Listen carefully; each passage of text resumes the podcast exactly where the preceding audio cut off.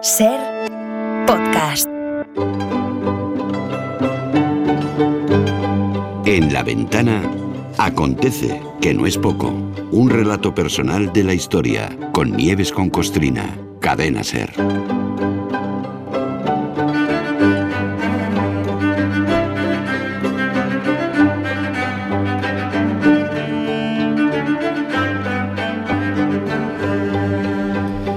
Nieves, ¿qué tal? Buenas tardes. Hola, buenas tardes, Rafa, ¿cómo estás? ¿Qué tal? Oye, en, en Acontece que no es poco, nos vamos al, al oeste, pero no a Galicia ni a Portugal. Me dices que nos vamos al salvaje oeste, al de las películas de indios y vaqueros. Sí. Bueno, por cierto, a Portugal y a Galicia iremos dentro de un rato. De momento al salvaje oeste. Y nos vamos a una fecha, 26 de octubre de 1881, tiroteo en OK Corral. Sí, es que su- suena, suena, Suena- de salvaje oeste. Que total, suena, total. Suena, sí, eh, y fíjate, el otro día eh, le preguntaba a Carlas, a, a su tocaya, a Carlos Bollero, Sí. en, en el negociado que tienen del cine, Sí, sí, sí. le preguntaba que qué prefería, si una de romanos o, o las pelis del oeste, por Es- supuesto. Del oeste, dijo, claro. Vamos, vamos, clarísimamente. Le dijo que del oeste porque su ídolo es John Ford. Y, y John Ford hacía pelis del oeste, que yo sepa no tocaba asuntos romanos. Sí. Y hay un hecho histórico, real, del salvaje oeste, del que se han hecho un montón de películas, un montón. John Ford también hizo una sobre el tiroteo en un polvoriento solar de un polvoriento pueblo de la polvorienta Arizona, en Tombstone, el, eh, tiroteo que se dio precisamente el 26 de octubre de 1881. Eso es. Ahora lo conocemos como el tiroteo en OK Corral, que era como se llamaba el establo que había al lado del solar del tiroteo. Mm. Pero este nombre la verdad es que se lo dio el cine a partir de, de la peli que dirigió John Sturges en el 57 y que se tituló Gunfight en- at OK Corral. bueno, pero es aquí fue de otra forma seguro, ¿no? Porque- Aquí lo llamaron duelo de titanes. Bueno, Duelo mira. de- sí, en vez de Las, cosas que se han hecho con las traducciones de los Sí, títulos sí, de películas. ¿eh? Aquí fue Duelo de Titanes, que a mí como título siempre me sonaba cosa de cómic y de... Yo bueno, le he preguntado, le pregunté a través de Manu, a través de nuestro compañero Manu, le pregunté, dije, oye, pregúntale a Bollero cuál de todas las pelis del tiroteo en OK Corral le gustaba más.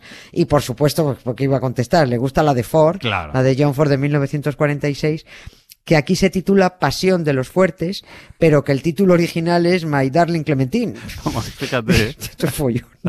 Bueno, el- y además una peli en la que la verdad cualquier parecido con la realidad es, es mera coincidencia. Sí, sí. Quien ha visto todas las pelis dice que la que más se ajusta a la realidad es la de George eh, Picos Matos, la Mm. del 93 que se llama Tombstone, y que las otras están geniales como pelis, pero que se parecen como un huevo a una castaña. Ya. O sea, que esa es la más realista, ¿no? La del Esa es 93. la más realista. Pero bueno, también si no se parecen, porque da igual, porque por algo es cine. Para eso está el cine.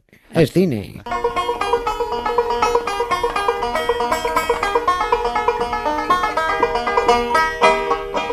In a cavern, in a canyon, excavating for a mine, lived a miner, 49er, and his daughter Clementine. Oh, my darling, oh, my darling, oh, my darling Clementine, you are lost and gone forever, dreadful sorry, Clementine. Bueno, el cine es cine, pero aquí hablamos de historia. Vamos, Nieves, a los hechos. ¿Qué estaba pasando en Tombstone en aquel 1881 para que acabaran varios tipos a tiros al lado de un corral? Oye, que también tiene lo suyo, ¿no? Que el pueblo se llamara precisamente así, ¿no? Lápida. Era como... Tombstone, lápida, Estabas sí. destinado a que ocurriera Sí. esto, ¿no? Sí, tiene, su explicación. El nombre eh, se lo puso el uno de los primeros tipos que llegó a ese lugar de, de Arizona en plena fiebre del oro y cuando todo, como se suele decir, cuando todo aquello era campo. Y, y se- puso, se puso él, él pues, a, a buscar pepitas en una mina. En la zona vivían desde siempre los nativos americanos o los apaches, que estaban hasta el gorro de ver llegar colonos y buscadores de oro. Al que pillaban, por supuesto, se lo cargaban. Y eso le advirtieron al que se fue a buscar oro, a, a- los primeros, el primero este que llegó, Sí. que la única piedra que iba a encontrar allí sería la de su lápida. Vinieron a decirle, tantos años en la pradera y no conoces a caballo loco, te, va a ma- te van a matar, pero bueno. Cuando encontró una veta de plata, este hombre, este eh, pionero, encontró una veta de plata y empezaron a llegar más buscadores, llamó a su mina, a la que él había encontrado, lápida, la llamó Tombstone. Ya. Y el, claro, y el pueblo que creció alrededor pasó a llamarse, pues igual, Tombstone. Bueno. Fíjate, tiene guasa además que una de las publicaciones más antiguas de Estados Unidos es una revista mensual que todavía sigue tirándose allí y que se llama The Tombstone, The Tombstone Epitaph, el epitafio de la lápida. Ay, esto no lo Sí. sabía.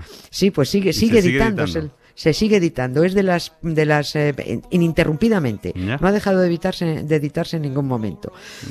En cinco años, eh, aquel, aquel poblachón, aquel lugar polvoriente, bueno, pues aquello, aquello se puso de bote en bote, con sus negocios, con su cantina, sus chicas, sus broncas, sus tiroteos.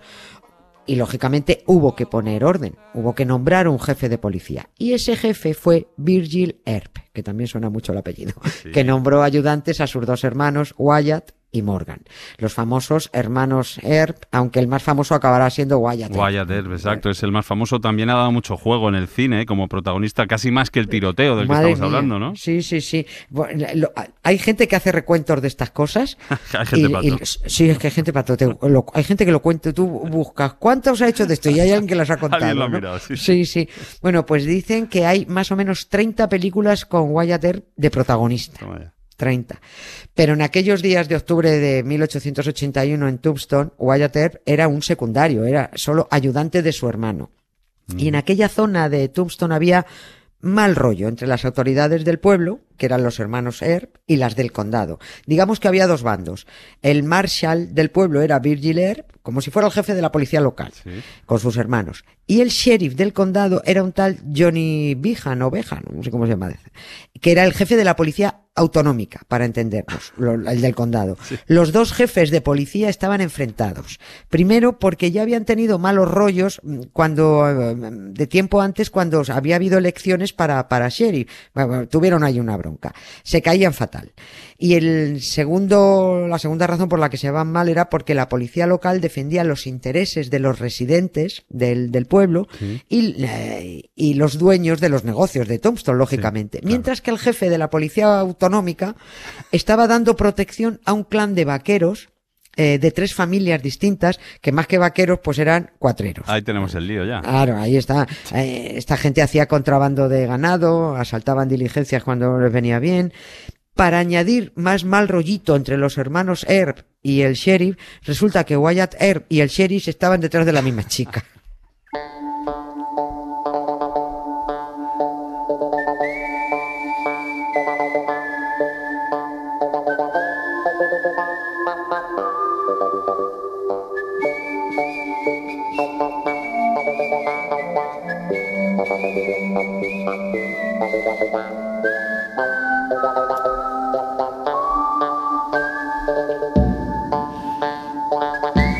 pensando en la canción aquella de la frontera, ¿no? Que decía, si el whisky no te arruina, las mujeres lo harán. Aquí la chica era el único ingrediente que faltaba, ¿no? Para que de esa historia del tiroteo de OK Corral saliera pues una película perfecta, ¿no? Del, del salvaje Claro. oeste. Sí, sí, sí. O sea, la, la chica, te- la chica tenía que estar sí o sí. Exacto. De- el, el guion además se escribió solo, aunque luego cada director tirara su bola y a casi ninguno le valió el guion original. Ah, por cierto, al final la chica se fue con Earp. Vaya. Eh, el- el- ¿Cómo era aquello? El bueno mata al malo y se queda con la chica. Exacto. Toda película de vaqueros acababa El caso es que, bueno, así llegamos a abril de 1881, el año del tiroteo, cuando se aprobó una ordenanza que impedía llevar armas en el pueblo, en Tombstone. Todo el que llevara un cuchillo de monte, una daga, un revólver o un rifle tenía que depositarlo en un local o en el hotel. Pero había excepciones, y algunas muy tontas, como por ejemplo eh, la que decía que si llevaban armas con buena fe, bueno, y no ibas a estar mucho tiempo en el pueblo, pues que podías llevarlas. Y si te daban un permiso especial mm, para llevar armas, pues también. O si entrabas y salías de inmediato, porque a lo mejor solo ibas a comprar, eh, que voy a comprar tabaco, entro y me paro en el estanco y me voy. Lo de llevar armas con buena fe está bien. Claro, es que, a, ver, cómo demonios se interpreta eso. Claro.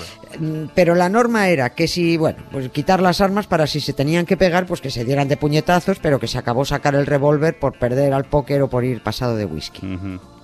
Y ahora es cuando viene, viene el meollo. Eh, pero un meollo complicado de desentrañar porque todavía hoy es difícil saber exactamente qué pasó.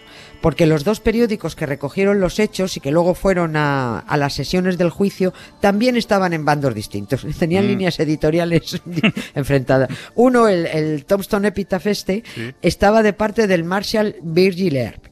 Y eh, había otro que era el Daily Nugget, Nugget perdón, Sí. que, que estaba de parte del otro, del sheriff del sheriff. condado, del Ya. poliautonómico. Un periódico que también tiene narices, el Daily Nugget, del diario de la Pepita. Bueno, eh, eh, el caso es que un periódico recogía la versión de los hermanos Earp y el otro periódico defendía la versión de los cuatreros supervivientes del tiroteo. O sea, me estás diciendo que dos periódicos daban versiones completamente diferentes de un mismo hecho. Fíjate, la guerra de medios también en el salvaje Qué- oeste. qué ¿no? raro, ¿verdad? Qué Sí. raro. Bueno, vamos al tiroteo en cuestión, que me despisto. ¿Cómo fue aquello y por qué pasó al final? Bueno. A ver, todo se lió el día anterior, el 25 de octubre, porque cinco tipos de los clanes ganaderos, los que eran cuatreros y asaltaban diligencias y estaban enfrentados a los ERP, se estaban paseando por el pueblo y algunos iban armados. Unos dijeron que los que iban armados se estaban haciendo los chulos y provocando, diciendo que si los hermanos ERP tenían pantalones que fueran a desarmarlos y que ellos lleva- llevarían armas en Tombstone cuando les saliera de los mismísimos. Otros decían que iban armados alguno de los cinco, no todos, y que no iban por chulería, sino porque la norma, esta que hemos comentado, pues que era muy ambigua y lo permitía. De cualquier forma, habían tenido ya muchos encontronazos con Virgil Earp, se llevaban a matar, y aquello iba a reventar por algún lado un día u otro. El 26 de octubre, los tres hermanos, mm, Virgil Morgan y Wyatt Earp, junto con un pistolero colega, salieron por Tombstone a buscar a los cinco macarras. Se juntaron todos detrás de un corral de caballos, de un establo, el corral OK se llamaba, o el OK Corral. El solar era un mojón de solar, eran cinco metros, en cinco metros en donde se juntaron los nueve tíos. ¿Qué pasó? Pues según los hermanos Earp, se vieron obligados a disparar en defensa propia porque los otros desenfundaron antes. Según la otra versión, casi todos los malos estaban desarmados. Dos salieron huyendo en cuanto se lió el tiroteo y los otros tres cayeron acribillados a balazos. En 30 segundos de tiroteo, 30 disparos. Los tres cuatreros muertos. Virgil un tiro en una pantorrilla. Morgan herido en la espalda y Wyatt ileso. I found him by the railroad track this morning. I could see that he was nearly dead. I knelt down beside him. Nieves, no sé qué versión de los hechos darían el diario de la Pepita y el epitafio de la tumba. Supongo que uno daría la suya, pero una cosa sí parece clara, ¿no? Si dos hermanos salieron heridos, eso es que por lo menos los cuatreros no iban desarmados. Por lo menos dos llevaban armas. Exacto. Por lo menos dos, sí. Pero lo que se dijo en el juicio es que los hermanos Ser dispararon primero, que los que se defendieron fueron los otros. No hay forma de saber exactamente qué pasó. Pero en aquel solar birria, entre el polvo, entre el humo de la pólvora, los caballos levantando más polvo, un follón. Al final tres muertos y dos heridos. Los tres hermanos Ser fueron detenidos y acusados de asesinato a sangre fría. Después vino el juicio, los tres salieron absueltos, pero ya la vida ahí se les torció. Dos meses después, a Virgil Earp casi lo matan en una emboscada, lo dejaron bastante perjudicado. Y pasados cuatro meses más se cargaron a Morgan Earp. Alguien se estaba vengando, estaba clarísimo. El que quedó operativo, Wyatt Earp, se dedicó a vengar a sus hermanos y se cargó a otros cuatro. O sea, a lo que íbamos, el salvaje oeste. El cine ha mitificado la figura de los sheriff, de los, de los Marshall, pero la mayor eh, parte de las veces eran más pistoleros que hombres de ley. Aunque tengamos ahí la idea Gary Cooper. Claro, estaba pensando en Gary Ah, Cooper, eh, claro. Sí, John Wayne, Río Bravo. Hombre, otro clásico. Pero seguro que también te suenan malos, de al- al- alguno de malísimo, ¿no? Alguno te, te vendrá. Jane Hackman, por ejemplo. Hombre, Jim Hackman. eh, Es verdad, sí. en Sin Perdón. En Sin Perdón.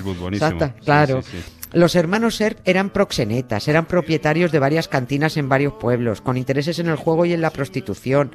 No es que fuera delito entonces, pero sí es cierto que los acusaban de utilizar sus placas en beneficio de, de sus negocios. Así que no tenemos muy claro qué pasó en OK Corral, pero los Earp estaban más cerca del comisario Villarejo que de la ley y el orden. Nieves, el comisario Villarejo. ¿Esto que sería? ¿Duelo en el parking de la Audiencia Nacional? más, o menos ahí. my son. Give my love to Rose Please won't you, mister?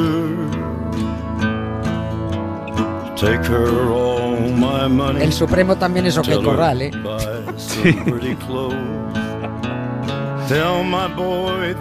Nieves, me quedo con esa imagen. Muchas gracias y hasta la semana que viene. Un beso, Rafa. Un beso, muchas gracias chao. a ti. Chao. And don't forget to give my love to Rose.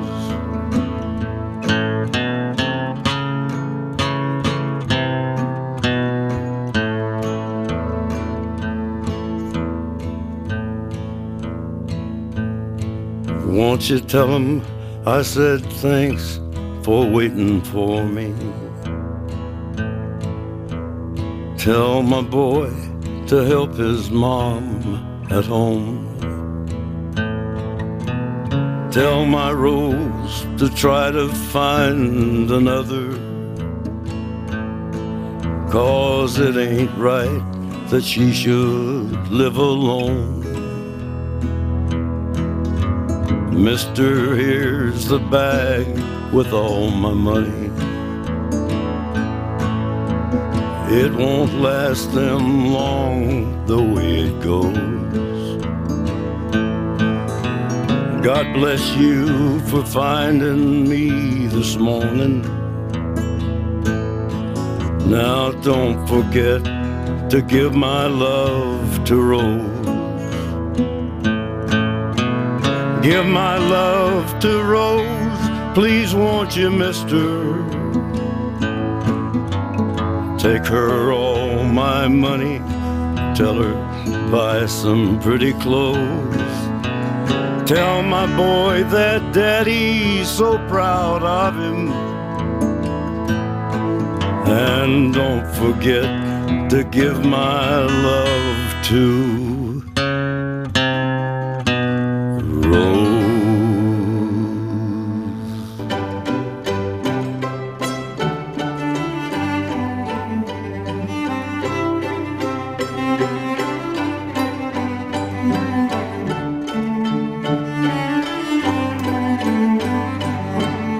Para no perderte ningún episodio, síguenos en la aplicación o la web de la SER, Podium Podcast o tu plataforma de audio favorita.